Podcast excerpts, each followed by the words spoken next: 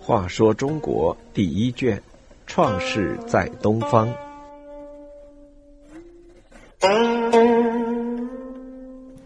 六十，上天得九歌。夏后帝起，杀羿，灭有户，处死五冠后，自以为从此天下太平了。夏启暗自思量，自己夺得地位也不容易，经过多少艰难曲折，现在到了晚年，应该享享乐。于是经常带着一班人到野外去聚餐饮食。看着大好山水风光，吹起笙管，击起钟磬，听着美妙的音乐，再与一帮宠臣婢友消闲聊天、寻欢作乐、流连忘返。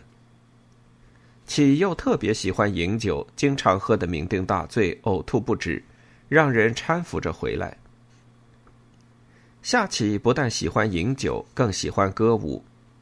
每当赴野外聚餐，他总要带上一帮歌手舞女，尽情的唱歌跳舞，以助兴作乐。他的宠臣们知道帝启的爱好，便在民间搜集或自己创作了一些新颖的歌舞，取名为《九变》《九歌》和《九少》，又叫《九招》。所谓“九”，就是指数目多的意思。这些歌舞歌词华丽，曲调优雅。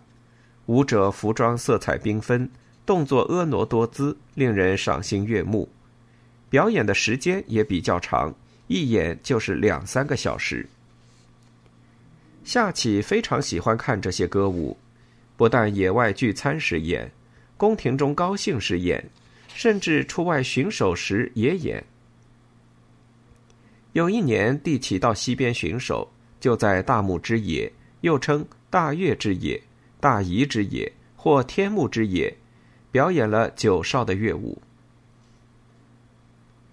为了取悦于帝启，宠臣们还编了一些神话故事，说上述这些歌舞是夏启从天上采集的。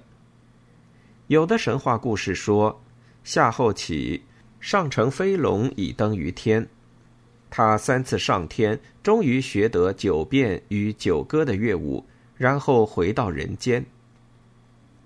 有的说，启上天后来到了天目之野，这里比地面高两千丈，启就在那里演出九招的歌舞。还有的说，夏启乘两龙，上面盖了三层云，左手拿着羽毛，右手拿着玉环，身上佩戴玉皇，在高三百丈的大月之野表演九代乐舞。这些神话故事越说越离奇，一说夏启上天得到歌舞，再说夏启上天演出歌舞，三说他自己在天上表演乐舞。这些神话自然都是编造出来美化帝王的。但从中可以得知夏启确实与歌舞有着不解之缘可以看出他是多么迷恋音乐歌舞。其晚年的所作所为其实为夏王朝的衰败种下了祸根。